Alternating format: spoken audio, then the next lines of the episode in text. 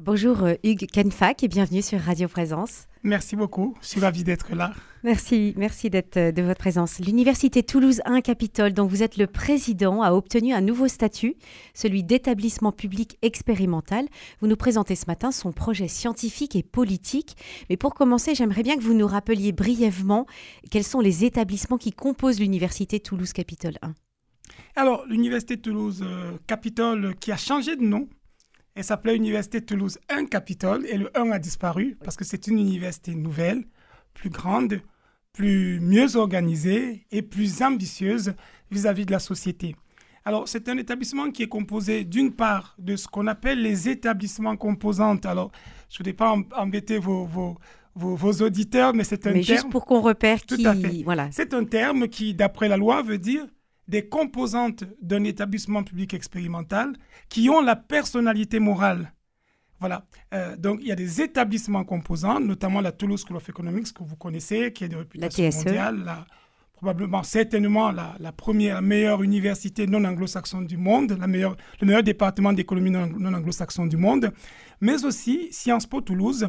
Euh, les deux sont des établissements composantes. TSE a le statut de grand établissement et Sciences Po Toulouse a le statut d'établissement public administratif. Donc ces deux établissements, ces deux composantes, comme vous les appelez, ont une autonomie, on va dire quoi, euh, financière et ressources humaines, mais font partie quand même de l'université Toulouse-Capitale. Tout à fait, plus importante que les autres, parce qu'en plus elles ont la personnalité morale et juridique. Ça veut dire qu'elles peuvent contractualiser avec d'autres personnes que l'université Toulouse-Capitole. Et c'est heureux, j'y reviendrai. À côté de ces établissements composantes euh, je me répète un peu, mais même en interne, pas de temps en temps, on me pose la question. Euh, les établissements composantes, ce sont des composantes qui ont la personnalité morale. Il y a d'autres composantes qui n'ont pas la personnalité morale et qui ont aussi des statuts distincts. C'est d'ailleurs ça la force de l'EPE, c'est de mettre ensemble des établissements qui ont des statuts distincts. Et parmi ces établissements composantes, il y a les deux que je viens de vous citer. Mhm. Et parmi les composantes, c'est-à-dire celles qui n'ont pas la personnalité morale, il y a d'une part les écoles bon, je ne vais pas embêter les, les, auditeurs, mais au sens du L713-9, c'est simplement pour dire qu'ils ont plus d'autonomie que d'autres.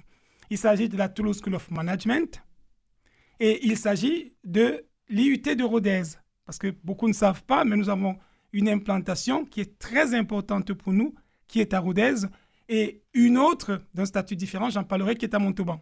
Donc, nous avons la Toulouse School of Management, nous avons l'IUT de Rodez, qui ont un statut plus autonome, c'est un statut proche, c'est un statut d'école. Et puis nous avons la faculté de droit et de sciences politiques qui est, on l'appelle chez nous l'université navire amiral parce que c'est la plus ancienne, c'est la plus grande en nombre d'enseignants, en nombre d'étudiants. Nous avons la faculté d'administration et de communication. Nous avons la faculté euh, euh, d'informatique, donc dans l'organisation facultaire. Et nous avons des départements le département de langue et de culture et le département des activités physiques et sportives.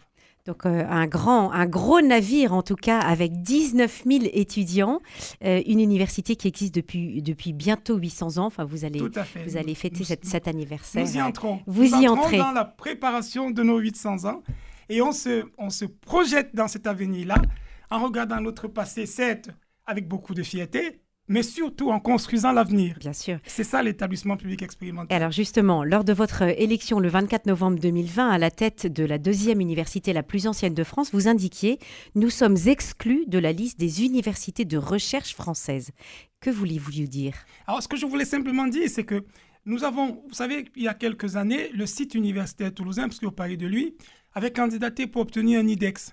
Alors, je le dis. Alors, IDEX, il faut peut-être préciser? C'était un, programme d'investissement d'avenir qui nous donnait beaucoup d'argent pour développer notre recherche. Parce que c'est ça une université comme la nôtre. C'est une université de recherche. C'est de la formation par la recherche. Et, moi, j'y crois beaucoup. Et c'est ce qui fait la réputation aussi d'un établissement et qui, lui, qui lui permet d'être financé C'est ce qui donne à cet établissement-là sa, sa marque de fabrique, sa distinction par rapport aux autres. Parce que nous, on est une université de recherche. Ça veut dire quoi? Ça veut dire que c'est grâce à nos chercheurs, à nos centres de recherche, à nos laboratoires de recherche qu'on fait de la formation, qu'on fait de l'insertion professionnelle et qu'on essaie d'avoir un impact pour la société. Or, il y a quelques années, nous avions été moteurs notamment notre université, mon université, si je peux le dire, dont je suis très fier, avait été moteur de l'obtention de, de, de, cet IDEX-là, qui nous apportait beaucoup d'argent. Puis on l'a perdu. Alors. À quoi est-ce dû? C'est dû au fait qu'on avait présenté au, jury international un projet qui a été validé, très bien noté. Puis ensuite, dans la mise en œuvre du projet, on a voulu faire quelques petits arrangements, quelques petits arrangements. là, ça n'est pas passé. Locaux. Ce n'est pas passé parce que le jury international ne supporte pas les arrangements locaux. La, quête de l'excellence, et nous, moi j'y suis très attaché, la trajectoire de l'excellence ne peut pas se permettre d'avoir quelques, quelques arrangements locaux. Et nous avons perdu cet IDEX. Et pour que les Toulousains qui nous écoutent et pour que les, les, les, les auditeurs de l'Occitanie qui nous écoutent comprennent bien ce qu'on est en train de dire, c'est comme si on était dans le top 14 à la place du Stade toulousain et du jour au lendemain, on se retrouvait en Pro D2. Ah oui. C'est Quelle dégradation. Et moi, je ne peux pas accepter hmm. pour mon université pour laquelle j'ai beaucoup d'ambition qu'on reste en, top, en, en Pro D2 ou qu'on soit en top 14 dans les dernières places parce qu'on est quand même dans une région d'Occitanie où le Stade toulousain a l'habitude d'avoir la première place. Et c'est donc celle que nous visons par ce projet dont on parle ce matin. Alors, ce, projet d'établissement public expérimental, euh, on, entend bien, vous avez vraiment euh, euh, une, ambition très forte de devenir un acteur universitaire incontournable, non seulement en France, mais aussi à l'étranger, dans les domaines de l'enseignement, de la recherche, de l'insertion professionnelle, vous l'évoquiez. Ça suppose quand même un changement de, gouvernance. Comment ça se traduit?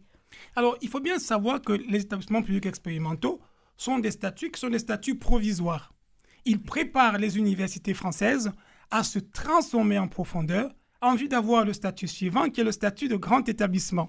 Alors, je vais revenir encore à la, à la comparaison du rugby pour que tout le monde comprenne bien. Le Stade toulousain commence un, un, championnat, mais il ne commence pas un championnat pour être deuxième ou trois, pour être cinquième, c'est pour être premier. Donc nous, on regarde tout de suite la ligne d'arrivée. Hmm. La ligne d'arrivée, c'est grand établissement que nous espérons avoir dans deux ans avec toute notre équipe, avec TSE, avec Sciences Po, avec toutes les composantes. Donc vous embarquez tout le monde pour devenir un grand établissement. Pour avoir ce statut de grand établissement. Alors qu'est-ce que ça va apporter, on va dire, euh, comme transformation? D'abord une gouvernance modernisée. Alors il faut être très simple. Même si nous avons des atouts, il y a des universités dans le monde qui ont des atouts qui sont meilleurs que les nôtres. il faut regarder si ce qu'elles font est bien. Vous vous, inspirez de l'étranger, de ce qui se fait le C'est pour ça que notre projet, c'est d'articuler l'excellence du service public à la française. C'est ce que nous savons faire, c'est ce que nous sommes, et les standards internationaux. Et les standards internationaux de gouvernance, c'est quoi? C'est d'abord une forte autonomie des composantes. Les composantes doivent être le plus autonomes possible. Attention, ça ne veut pas dire a, que le commun ne se fait pas. À côté, on développe une mise en commun de ce qui est mis en commun. C'est très simple les décisions doivent être prises le plus près possible des personnes concernées et le plus près possible de la création des valeurs. Est-ce que vous n'êtes pas en train de parler d'un principe de subsidiarité par C'est le principe de subsidiarité appliqué véritablement de manière intelligente, où c'est celui qui a le savoir-faire qui le fait. Et lorsqu'il le fait, ensuite, c'est essaimé au niveau de l'établissement. C'est ça la gouvernance moderne. Et le, statut d'établissement public expérimental nous permet de, de mettre en place une gouvernance comme celle-là, qui est une gouvernance véritablement créatrice de valeur et une gouvernance euh, qui permet à tout l'établissement de sortir gagnant et de progresser. Hmm. Alors, vous, vous, vous, évoquez euh, cette, cette, question aussi de l'autonomie, puisque de tels changements impliquent euh, une, une, plus grande autonomie vis-à-vis -vis du ministère, de l'enseignement supérieur et de la recherche notamment. Certains s'y opposent. Que lui répondez-vous? Alors en réalité, les gens qui s'y opposent, euh, parfois s'opposent pour des bonnes raisons. Il faut toujours, lorsqu'on a une opposition en face de soi, écouter pourquoi les gens s'opposent et voir si on peut y apporter des réponses. Vous savez, moi, j'ai pris l'habitude, toutes les fois que j'explique quelque chose en tant que professeur, parce que je suis un professeur, je suis, je suis un Vous êtes professeur de droit. Hmm. Professeur de droit. Je suis un enseignant-chercheur dans l'âme. Euh, président d'université, c'est une parenthèse de ma vie. Euh, ce que je suis, c'est enseignant-chercheur, ce que nous sommes tous dans les, dans les universités. Lorsque les gens, lorsque nous expliquons quelque chose et que les gens ne comprennent pas en face, moi, je dis, me dis toujours que nous avons mal expliqué. Alors, pourquoi les gens s'y opposent? Parce qu'ils croient que le statut d'établissement public expérimental et le statut de grand établissement par la suite vont entièrement empêcher l'université Toulouse-Capitole ou d'autres universités du même type, les meilleures universités, d'accomplir leur mission de service public. Or, j'ai commencé par vous dire que nous, ce qui nous importe, c'est l'excellence du service public et les standards internationaux. Et les gens ne se rendent pas compte, mais lorsque on met en place une gouvernance moderne, lorsqu'on met en place des projets innovants en matière d'enseignement et de recherche, lorsqu'on met en place une université numérique, lorsque cette université numérique apporte des moyens à l'université, ces moyens sont mis au service du plus grand nombre. Savez-vous, par exemple, que l'université Toulouse-Capitole a un taux de boursiers plus important que la plupart des universités qui la critiquent? Un taux de, pardon? De boursiers, de plus important. Ça veut dire que nous sommes aux côté de ces étudiants et on leur apporte une aide encore plus importante qu'on ne le pense. Le service public, c'est ça. Nous sommes une université publique. Et si je peux me permettre, vous, vous me précisiez avant de commencer cet entretien que vous étiez présent aussi à Montauban, et ce qui était aussi très important pour euh, et attirer des étudiants vers, euh, vers des études de droit auxquelles, ou, enfin, euh, au droit ou, autres matières euh, proposées par l'université Toulouse-Capitole auxquelles ils n'auraient pas forcément accès. Tout à fait. Nous sommes installés, nous sommes implantés avec un IUT à Rodez, donc une proximité au service du territoire et au service de l'excellence au service du territoire. Nous sommes installés à Montauban et le cas de Montauban est, très particulier. Et je m'arrête toujours dessus parce que c'est ça le service public tel que nous l'aimons, tel que nous le mettons en place. C'est qu'il y a de nombreuses familles qui, parce qu'elles ne sont pas du milieu du droit, parce qu'à Montauban, il y a une licence de droit, parce qu'elles n'ont pas fait des études supérieures, ne, voient pas peut-être de temps en temps l'intérêt de faire d'énormes sacrifices pour envoyer leurs enfants à Toulouse. Toulouse n'est pas loin de Montauban, mais Toulouse est un tout petit peu plus cher. Les enfants ont l'habitude de rester chez leurs parents. Et la, l'implantation de l'Université Toulouse-Capitole à Montauban, grâce à l'aide des collectivités sur place, parce que c'est très important, permet à ces familles-là de faire des études alors même qu'elles n'auraient pas fait des études si elles avaient dû venir à Toulouse. Mhm. C'est ça le service public. J'aimerais que nous revenions sur euh, la question de l'innovation qui est vraiment au cœur du, projet de l'Université Toulouse-Capitole. Vous avez parlé du projet d'université numérique, il y a aussi le projet de centre international de recherche pour la société. Euh, peut-être si on devait prendre un exemple, comment vous pouvez euh, illustrer cette, ce désir, cette ambition de l'innovation? Alors l'innovation ici, en ce qui concerne la pédagogie ou la recherche, parce que c'est ça que nous sommes, c'est, il faut jamais oublier, on est une université de recherche, et c'est cette recherche-là qui, qui, nourrit finalement le reste. Mm. Et, l'université numérique est un exemple concret de ce que nous faisons. C'est une université augmentée. Ça veut dire quoi? Ça veut dire qu'en plus de tous les cours qui sont faits, le numérique permet d'avoir un accompagnement personnalisé de chaque étudiant. Avec, ici, l'intérêt important de lutter contre l'échec, de prévenir l'échec des étudiants. On l'accompagne pour qu'il puisse, l'étudiant qui est concerné, euh, euh, faire face à toutes les difficultés. On lui ajoute des TD, on lui ajoute l'auto-évaluation. Mais c'est très important pour l'étudiant. Donc vous essayez d'être vraiment très à l'écoute de vos étudiants. Tout à fait. Euh, pour qu'ils ne soient pas noyés dans la masse, parce que c'est vrai qu'il peut y avoir des promotions assez importantes. Et, l'étudiant, il faut bien l'avoir, est au centre de l'université. S'il n'y avait pas d'étudiants, il n'y aurait pas d'université. L'université numérique permet aussi de former des, les, ceux qui travaillent déjà et d'adapter leur, leur, leur, leur, permet de s'adapter au, au monde professionnel d'aujourd'hui. Mais ce qui est important ici, parce que c'est vraiment important, c'est que il y a des étudiants qui, en fonction des tensions qu'il y a dans les masters, n'ont pas forcément, n'ont pas forcément des masters.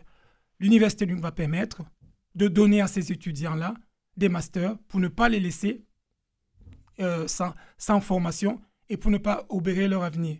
Et il faut préciser ici que nos masters ont un taux d'insertion professionnelle très important de 95% dans les 18 mois avec un salaire qui est plutôt un bon salaire. Voilà, des bonnes nouvelles en tout cas et, un, beau, un beau projet pour euh, cette université Toulouse-Capitole. Merci Uncanfac d'être venu nous en parler ce matin. Merci beaucoup, euh, je reviendrai avec plaisir.